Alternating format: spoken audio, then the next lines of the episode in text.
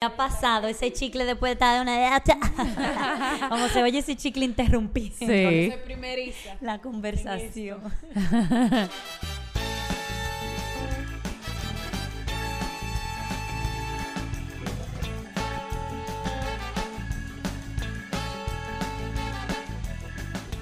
Esto es Un Ratito Entre Mamás, un podcast de tres amigas donde nos juntamos a relajarnos y conversar sobre los retos y aventuras que nos trae la maternidad. Yo soy Patricia, mamá de Catalina, que tiene casi siete años, y Sebastián, que tiene cuatro.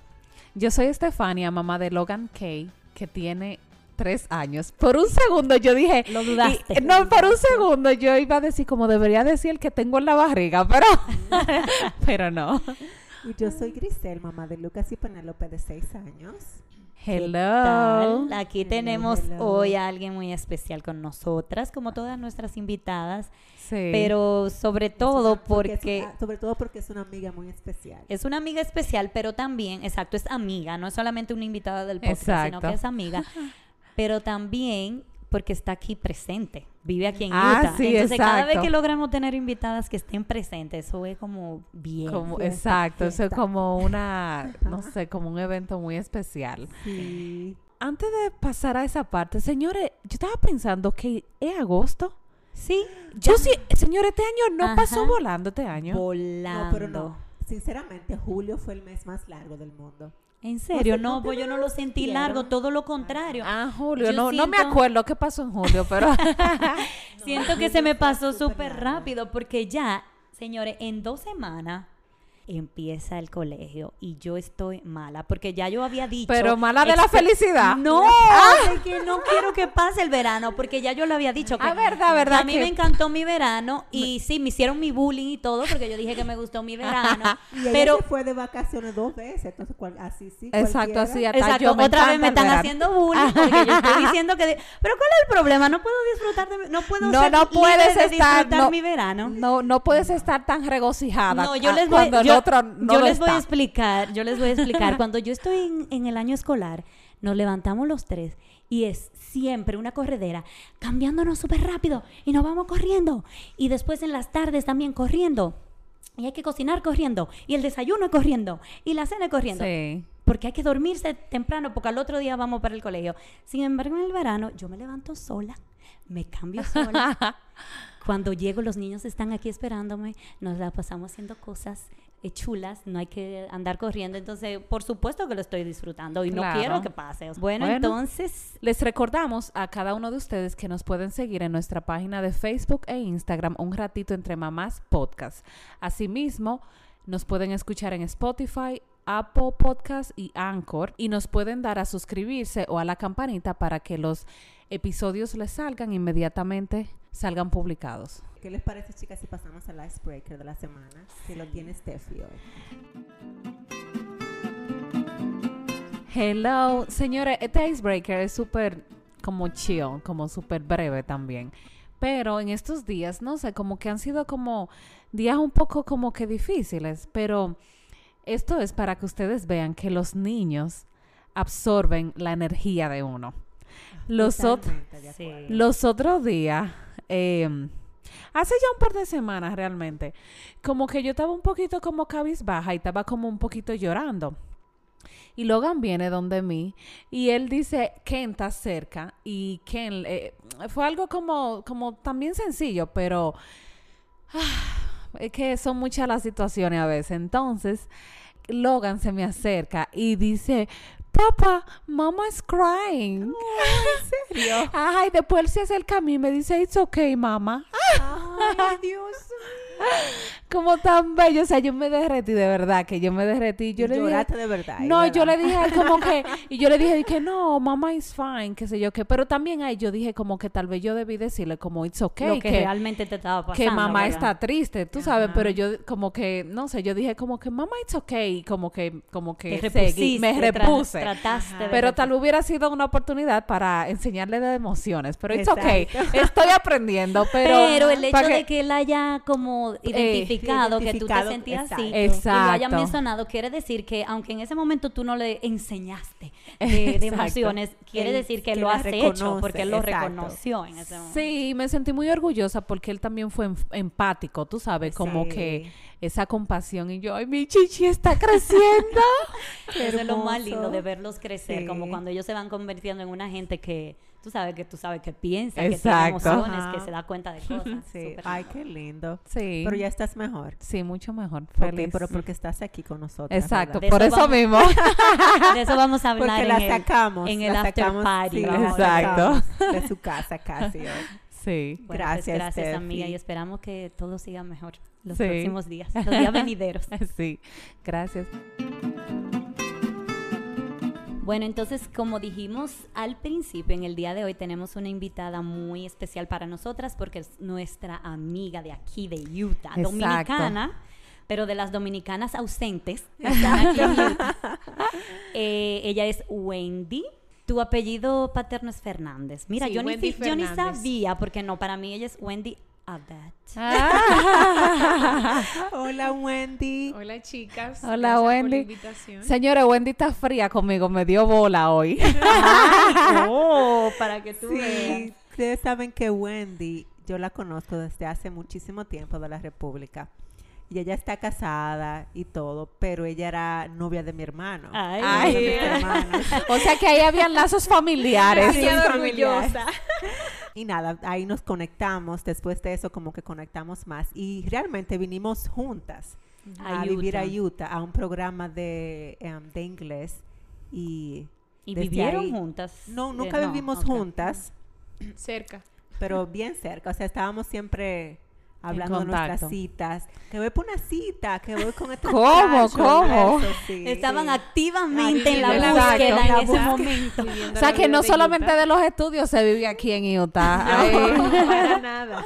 Hay algo más importante que los estudios, definitivamente. Sí, pues Sí. bienvenida, Wendy. Gracias. Sí. gracias. Y- Feliz de estar aquí. Y, y decir también que Wendy, señores, es como una de las fans número uno del podcast y de nuestro Ay, proyecto. También la que nos llama y nos dice, Miren, eh, miren, esto. Tan- yo pienso que ustedes deberían hacer esto así. Exacto. O, o cuando algo nos queda muy bien, nos lo dice. Cuando Sí. algo ella siente que lo tenemos que mejorar, también nos lo dice. Entonces es como nuestra coach. Exacto. Y dice, Sí. ustedes tienen mucho potencial en Sí, Instagram creen y en todo. nosotras. Creen Exacto. nosotras, exactamente. Y Sí. nada, Wendy, cuéntanos de ti. Ok, so yo soy Wendy. Mi apellido dominicano es Fernández, pero estoy casada y mi apellido de casada es Abbott. Ajá. Pero este soy de Santiago, como Grisel dijo. De la gente conocimos- linda y buena de República Dominicana, Wendy, Sí. ¿verdad? Nos conocimos allá en República Dominicana y adoro a Griselda y a Roberto. Que son los padres mis- de... Mis suegros así ideales. Wow. Sí. Entonces, bueno, aquí ya tengo 11 años en Utah y me dedico a las bienes raíces ahora mismo. Y sí, disfruto mucho el podcast, me ha encantado, me ha ayudado mucho porque, pues, Por ahí, ahí voy en pues. camino.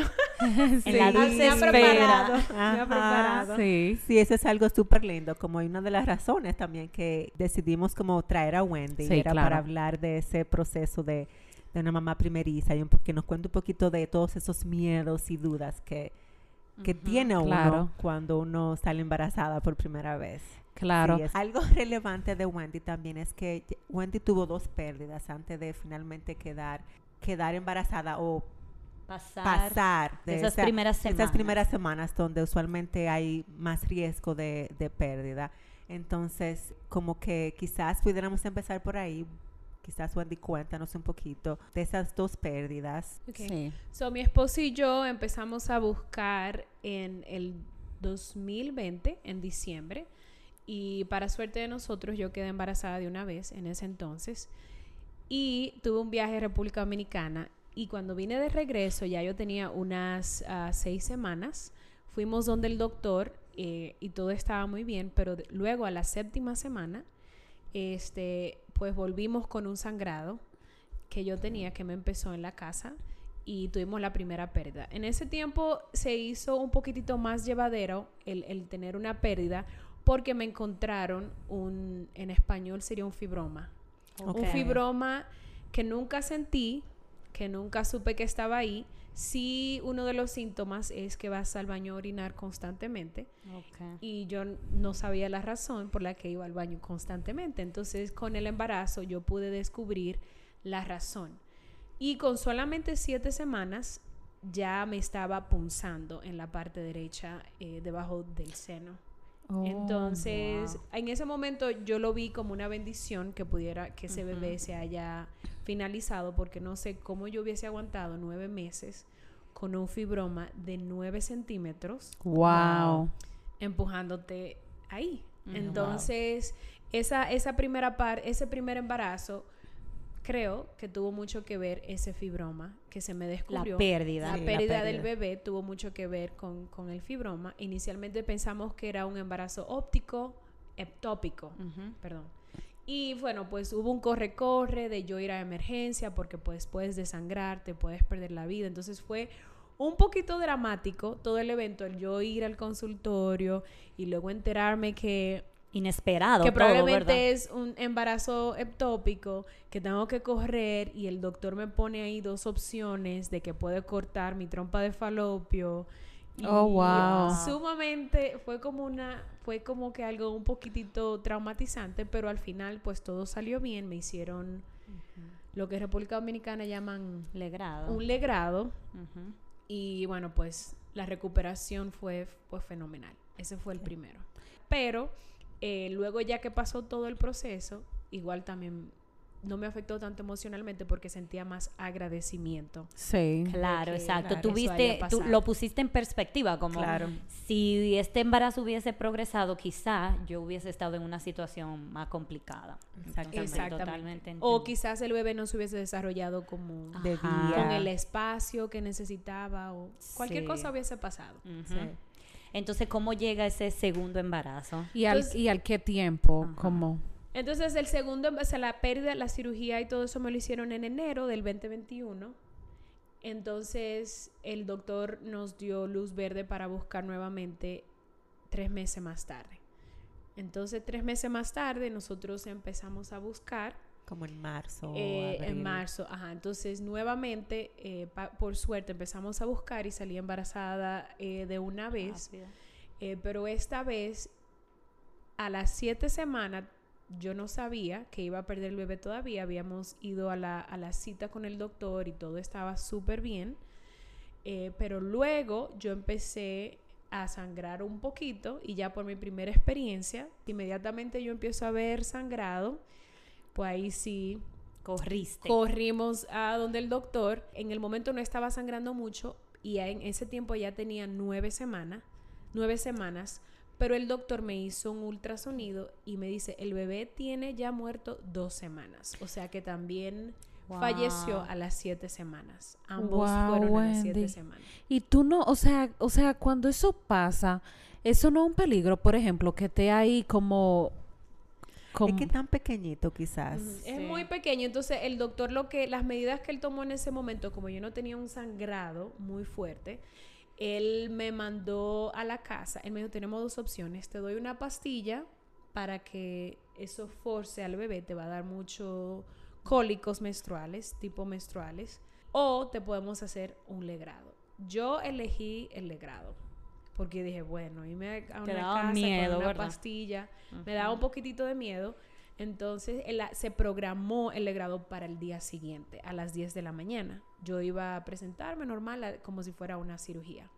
Cuando yo llego a la casa, no pasa ni media hora cuando empieza un sangrado imparable, que yo corrí al baño y ahí duré como 30 minutos y no me podía parar porque el No sang- para. no paraba el sangrado. No paraba. Wow. Hasta el punto que cuando Dalin me vio, me dice, mi esposo, se llama Dalin, él empieza a verme que me estoy poniendo muy pálida y me dice, Wendy, tú estás perdiendo mucha sangre, tenemos que irnos. Y yo, no puedo pararme. Pararme. Si me paro, ¿qué vamos a hacer con toda la sangre? Era demasiado. Y lo que hicimos, pues nos envolvimos en toallas, eh, toallas sanitarias, una, dos, nada. Entonces nos pusimos toallas Sí, Ahora, toalla de toalla secate. de el- secarte el cuerpo y nos envolvimos y cogimos al consultorio. No cogimos, al emer- no cogimos para la emergencia porque pues era tiempo, yo yo estaba, el doctor lo llamamos y le dijo, tráemela al consultorio. Cuando llegamos a la oficina, él decide hacerme lo que se llama una aspiración. Entonces él busca la asistencia de otro doctor, traen un aparato y me empieza a succionar, porque el sangrado no iba a parar hasta que el tejido, que era el bebé, saliera. El cuerpo automáticamente está pensando que el bebé necesita sangre. Entonces está jalando sangre de todas partes para darle vida al bebé, porque todavía está leyendo al bebé. Eso fue lo que me explicó el doctor, al menos. Entonces, por eso era la succión hasta que, hasta que sa- saliera el tejido. ¿Y te dolía? Es la, lo más traumatizante que yo he tenido en mi vida. Yo grité en ese laboratorio, en ese escritorio, en ese Consultorio. consultorio, que yo creo que cuando yo salí todo el mundo, todo el mundo me miró. Buscando cuál era. Sí, yo grité y al punto que yo, de- yo, o sea, yo sentía que iba a desmayarme, pero no me desmayaba. El conocimiento. Entonces, Y eso te iba, yo te iba a preguntar si tú no perdiste el conocimiento. No, Dali me agarraba de la mano y todo el tiempo me decía, tú puedes, ya casi, tú puedes, ya casi. y yo, yo no puedo más, yo no puedo más. Y el doctor seguía una vez más. Wow. Entonces fue un poquito, fue una experiencia muy traumatizante. Yo le dije a Dalin, no, tú y yo vamos a adoptar, yo no voy a tener más hijos. O no vas a, a tratar de quedar embarazada. No, no Y quiero tenía- quedar embarazada porque en el momento fue traumatizante. Tenía miedo de que me volviera a pasar eso, que yo volviera a perder el bebé. Obviamente, ya luego con el tiempo dije, bueno, tengo otras opciones. No necesariamente me va a pasar eso. ¿Tuvo alguna relación en la primera la segunda pérdida con la primera o no? Fueron cosas como eventos coincidencialmente te pasó. Esa yo creo que fue la parte emocional que me tocó, porque yo soy muy positiva y dije, bueno, esto si lo perdí nuevamente es porque es voluntad, no está para que mi esposo y yo tengamos un bebé aún. Pero un tiempecito después, pues yo me empecé a, a pensar, oye, ¿por qué me está pasando esto a mí? Yo hago ejercicio, yo como saludable, tú sabes, yo hago todas mis cosas de la manera correcta, no tengo ninguna adicción que pueda perjudicar mi cuerpo y empecé a investigar. Aquí en Estados Unidos ellos no te hacen estudios porque el seguro no lo cubre hasta después de tres pérdidas. Entonces yo le dije a Dalín, Oh. yo no quiero esperar tres pérdidas para saber si hay algo. Claro. El doctor en el momento dijo, es normal, muchas mujeres les toma mucho tiempo que- leer, Como que están el cuerpo, que el exacto, cuer- asuma. Asuma que estás embarazada y ese puede ser tu caso. Entonces él dijo que una de cada cuatro mujeres Sí, es muy común. tiene súper una pérdida, es súper común de lo que Sí. creemos. Entonces, en ajá. República Dominicana tú no escuchas esas cosas. Pero No. aquí tú escuchas que sí. Luego, ya en el- la primera pérdida, muchas personas simpatizó conmigo de la iglesia. Me dijo, mira, yo perdí, tuve tantas pérdidas.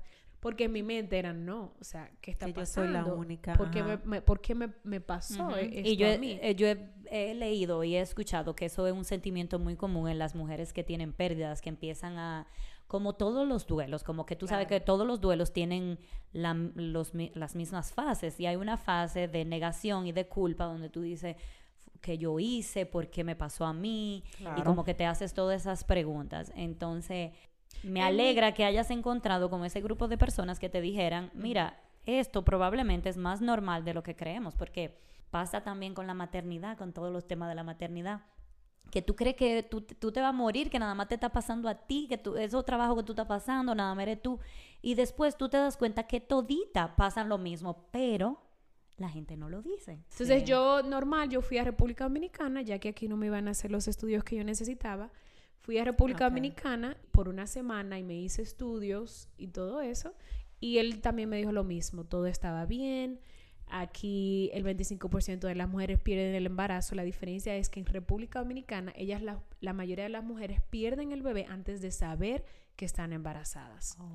Eso es lo más común. Entonces, por eso ni siquiera tú sabes que quizás estuviste embarazada. Solamente el ginecólogo puede saber que tú tuviste un bebé en el pasado. Wow. Porque a veces, según él me contó, se empata con el periodo. Que tú sangras en el periodo. Entonces Interesante. sangra Yo más no de lo sabía. Y eso. yo ahorita Wow. todita hemos pasado Si es por verdad o ello. no, Wow. eso fue lo que me explicó el doctor de República Dominicana. Entonces todo estaba muy Todo bien muy conmigo. bien. Y después, eh, Wendy, Porque yo no me, me pongo a pensar, como que tú misma lo dijiste, fue algo súper eh, traumático. Fue fácil como Decidir. decidir otra vez, como sí, vamos a, a intentarlo otra vez. Bueno, nosotros intentamos otra vez casi un año después. O sea, me tomó Ok. un año. y te sentías lista. Sí, en ese momento me sentía lista por ese lado. ¿tá? Emocionalmente Emocionalmente lista. para, para, Ok. para dar el paso. Y como ya tenía historial de que quedaba embarazada de una vez, Sí, como fácil. ya en mi mente era, si vamos a buscar, hay una, una posibilidad muy alta de que también Pase quede rápido. embarazada inmediatamente. Sí. Entonces Sí. tengo que prepararme de que cuando empecemos en Sí, cuatro semanas exacto. Tengo que estar lista. Voy a, voy a estar embarazada. Entonces lo hicimos en el momento que yo sabía que emocionalmente estaba bien. Y Dalin, obviamente, él siempre era como, cuando tú estés preparada, lo hacemos. Tranquila, no hay prisa. Y, eso eh, fue un soporte muy bueno para mí. Claro. Pero ¿y entonces cuánto tiempo tú duraste para quedar embarazada? Fue rápido como sí, nosotros. igual, igual. Eh, yo hice unos procedimientos antes de, con otro problemita de mi, de mi estómago, pero empezamos a buscar, eh, decidimos que si ese, si ese procedimiento funcionaba, entonces yo íbamos a buscar. El procedimiento funcionó, ya me hicieron el procedimiento el primero de marzo de este año, Sí. funcionó, entonces yo ovulaba en dos semanas. Y en dos semanas empezamos a buscar y obviamente aquí ya Wow, Y Wendy, pero tú... ¿Tienes cuántas semanas? mismo tienes cuántas semanas. 22. 22. Y Wendy va a tener una niña. Una baby girl. Nosotros estamos va a ¿Tenemos ser nombre felices. ya? Abigail. Ay, ya he decidido. Y el Me miro mira. nombre, me encanta, me Todavía encanta estoy luchando nombre. con Sí. el middle name, so Estamos Y la súper estamos esperando. Súper fel- súper felices nosotros Sí. estamos. Y muy Y- esperada. Y mira, Wendy, yo tengo una pregunta para ti que la voy a conectar también con otro tema que queríamos tratar contigo y es que tú, como ya tú lo dijiste, fue, fueron procesos difíciles y me imagino que a raíz de esas pérdidas, con este tercer embarazo, tú empezaste ya el embarazo de por sí con ciertos miedos. Todas las embarazadas, o sea, como que yo recuerdo mis embarazos, uno siempre tiene como siempre como una espinita en, en el fondo, como de que todo estará bien y a veces te preocupa esto, te preocupa lo otro, pero ya tú empezaste de por sí, me imagino que con una carga que otras mujeres quizás no empiezan. Entonces, ¿cuáles han sido esos temores que tú has tenido con este embarazo relacionados con tus pérdidas, pero también con en general, como una Sí. primeriza? Porque prácticamente eres una primeriza, ¿verdad? Sí. Mi mayor temor era que yo quería ir donde el doctor cada semana Para Sí. ver para qué asegurarme que el bebé estuviera bien. Sí. Entonces. Las citas eran cada cuatro semanas. Ay, Sí, no, no, no. Pero-. Mi doctor en ese tiempo, muy bueno, me, yo ponía mis citas cada tres semanas. Entonces yo me sentía cómoda yendo cada tres semanas y esta vez él me la puso más temprano. En vez de esperar a las seis semanas, yo empecé a ir donde el doctor a las dos semanas. Wow. Ok. Yo empecé a ir, me empezaron a hacer la, la prueba de la sangre, de los niveles para ver si el embarazo era correcto. Y ya Ajá. luego a las seis semanas fue que me hicieron el Eh, ultrasonido sonografía. y de ahí tenía citas cada tres semanas. Todavía hice un cambio de doctor y la doctora de ahora justamente, sin yo decirle, me puso las citas cada tres semanas. Eso me da cierta tranquilidad porque Sí. es un temor que se arrastra después de tu- haber tenido pérdidas. Todavía la bebé está grande y yo siento punzones.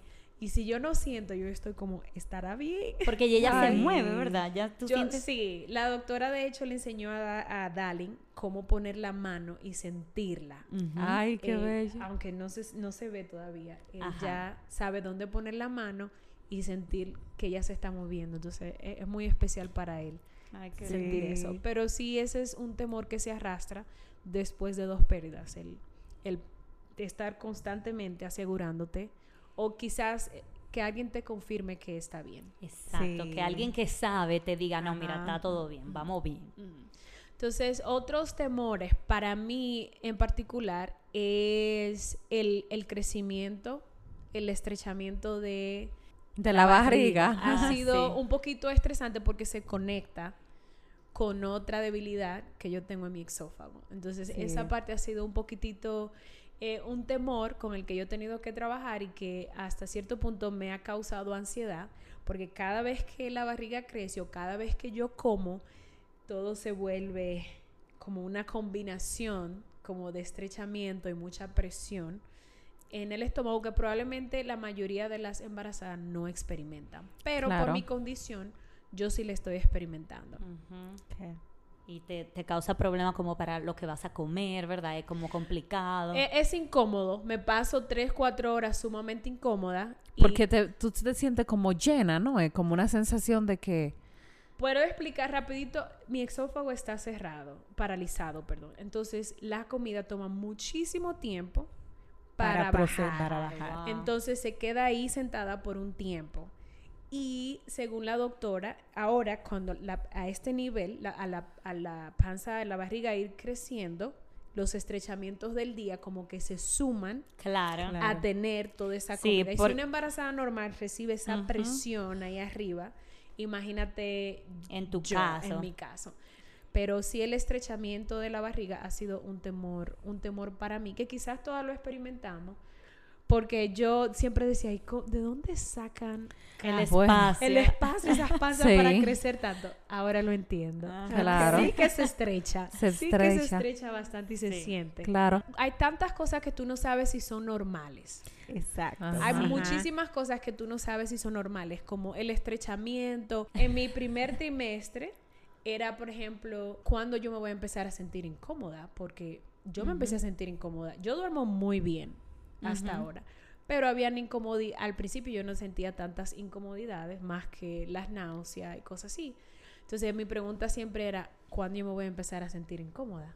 Porque eso me Bueno, daba... Depende. Sí, eso yo creo Yo que siempre depende de escuchaba qué que era al final. Exacto, Ajá. usualmente al final, pero Usualmente. depende como qué tan rápido crezca tu barriga, porque por ejemplo hay mujeres que la barriga le crece mucho, mucho, no tanto al final, sino que empieza a crecerle como desde como a antes. mí. Pero Sí. usualmente sí es al, Al fin- final en el tercer que ese bebé ya te hace tanta presión como en todos los órganos que tú tienes ahí que, que como que Claro. tú no encuentras en qué posición dormir o hasta como respirar es más pesado. Sí. Cada, cada mujer es, es diferente. Es Por ejemplo, yo experimenté diferentes incomodidades. Mi incomodidad del principio fueron esos malestares.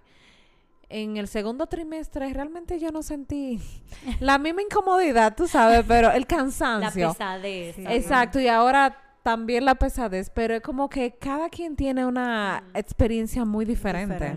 Para Sí. mí, los síntomas iniciales no me molestaron tanto. Porque yo dormí tanto esos primeros tres meses. Yo Que mi- no, yo no había descansaste. dormido tanto en mi vida. Yo dormí, yo pasaba todo el día durmiendo y viendo televisión. Porque yo dije, bueno, Wow, qué esto vida. es lo que el bebé necesita y Claro. esto es lo que yo voy a hacer. Sí. Y mis síntomas fueron en la noche. Entonces sí me sentía incómoda, pero ya me dormía. Exacto, y venía el otro Pero día. ahora en el segundo trimestre, entonces son mis incomodidades, que quizás se supone que es el mejor trimestre para la mayoría de las embarazadas. Ajá. Para mí sí tengo energía, sí hago ejercicio, hago todo eso, pero los estrechamientos son muy incómodos para mí. Sí, sí, claro, y eso se va a sentir, cada día se va sintiendo más a medida que el bebé se pone pues va más, más grande, grande. porque el espacio se le va poniendo más pequeño. Wendy, ¿qué otros mi- miedos ha tenido? Porque yo recuerdo que, que uno de mis miedos era como que si el niño iba, iban a nacer como, como bien, Sí, completo. completos, como tanto como físico como, como cognitivamente. cognitivamente, exactamente. Mente. ¿No has sentido tú ese miedo? Sí, mis miedos han sido por temporada. Al principio, cuando te van a hacer el análisis de ver si viene con síndrome de Down, yo estaba sumamente estresada Ansiosa. primero por eso. Luego en el segundo se- eh, trimestre, trimestre, ahora cuando te hacen lo de la anatomía, que si el cerebro, que si todo viene bien, también tenía esos miedos. Siempre le pregunto a la doctora, las manos, Sí, ¿está todo las bien? manos, está todo bien. Pero como siempre me han dicho que la bebé está saludable, como que no me he preocupado tantísimo de esa parte. Sí, la parte que me preocupa son los espectros, de lo que ustedes han hablado muchísimo, que no se saben hasta, Hasta- que el bebé ha nacido. Sí. Sí. Pero eh, yo creo que lo comenté con Grisel una vez. Yo estoy sumamente positiva.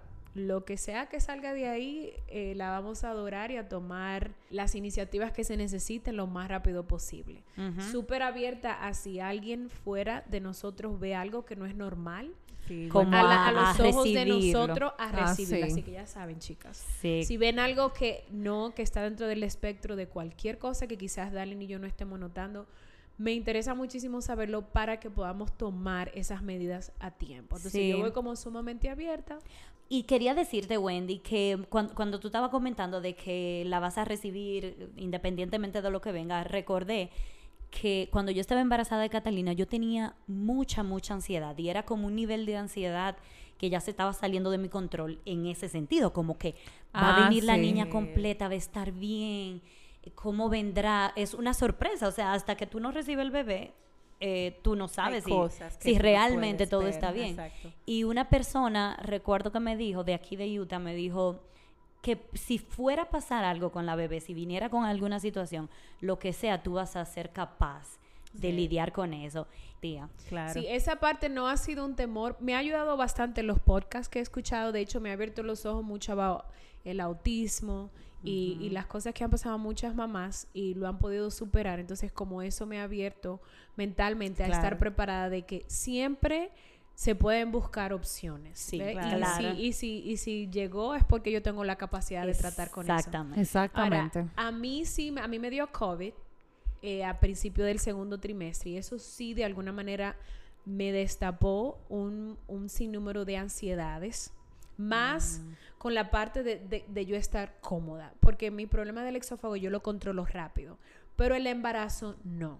O sea, todos los cambios que están viniendo en mi cuerpo con el embarazo, eso es un temor, un temor grande, cada vez que mi cuerpo va cambiando. Pero sí la ansiedad también de dar a luz, o sea, voy a llegar a tiempo al hospital. Pero igual eh, voy a empezar a tomar una clase para esos temores que tenemos todas las embarazadas primerizas, todas esas ansiedades de si todo va a Oh. estar bien, de si voy a dar a luz bien. Es una clase que se llama Hypnobirthing. Oh, yo la he que en escuchado español sería mencionar, pero no sé lo que es. Es como hipno, nacimiento, hipno. Y, y no, yo al ah, principio... es como un método. es como un método Ok, de ok. coping con el dolor. Y te ayuda con todos esos temores. Ay, mira y no solamente te ayuda con el embarazo, pero también es, va a ser muy bueno para, el- para evitar la depresión postparto, que es uno de mis grandes Ah, temores. Oh, sí. Porque he escuchado personas que tienen depresión postparto que nunca imaginaron que iban a tener. Entonces, como yo he experimentado ciertos temores y ciertas ansiedades, Sí. tengo miedo de que eso, Eso pase. pase. Me siento un poco egoísta, te voy a ser sincera, ¿Por porque yo siento que me he enfocado mucho en mí. Cuando yo hablo con una mamá, todas las mamás están enfocadas que el bebé esté bien, que el bebé esté bien, pero yo siento que el bebé está bien. Claro, y tú yo tengo esa paz de que el bebé está Claro. bien. Yo Tu me he enfocado en mí, en yo estar cómoda. Claro. Sí, yo claro. Estoy cómoda porque yo siento que necesito esa comodidad Para para, la- para dar a luz. o sea, Claro. No, y para, para la para la misma eh, como seguridad del bebé y que para que el bebé esté bien, la bebé esté bien, tú tienes que estar bien. Entonces, Claro. totalmente No, de acuerdo con que tú te encanta. preocupes por ti, por ti. Pero ya también tú tienes la confirmación de los doctores que la bebé, que Abigail está perfecta. Entonces, ya que lo que queda, tú preocuparte por ti. Pero sí me siento que las embarazadas hablan más del bebé y todo eso, mientras que yo estoy aquí preocupándome.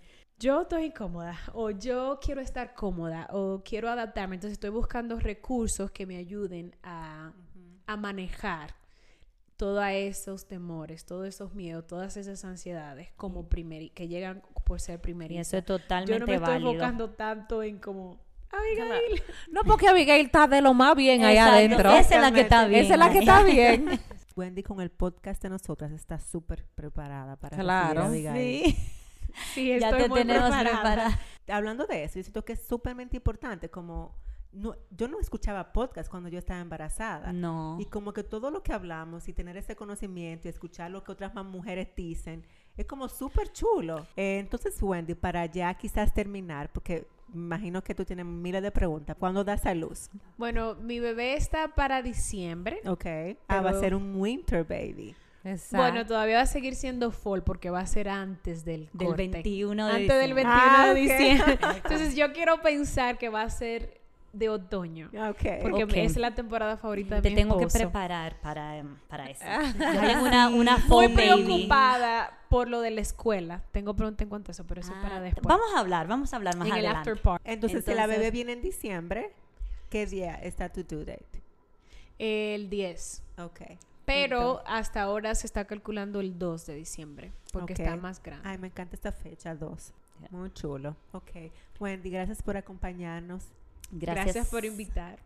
Ay, sí, gracias ha sido por muy tener. lindo. Oye, gracias por tenernos. No está embarazada, no, no, no. Sí, ya yo lo, ya yo lo he dado todo el día de hoy, ya no hay más que dar.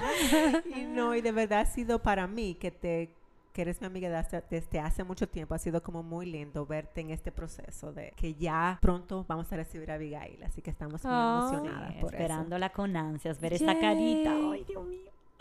Que Gracias, Wendy. Y sí. gracias por todo el apoyo, el apoyo que tú siempre, siempre nos has dado, nos has brindado y como la disponibilidad que nos has mostrado siempre para cualquier cosa relacionada con el podcast. Entonces, de verdad, Aquí vamos muchas a estar gracias. también cuando nazca Abigail. Ay, Eso hay que espero. hacer ese, ese, ese otro episodio donde vamos a, a- De posparto. a tenerte con el Sí. posparto. Ay, ay, ay. Tenemos que hacer ese episodio del posparto. Sí. Bueno, pues gracias. Gracias, Wendy. Y a todos los que nos escuchan, le agradecemos que estén ahí, que nos, que nos escuchen, que nos apoyen, que compartan el episodio con otras personas para que llegue cada día más a más y más y más. Entonces, gracias y hasta un próximo episodio.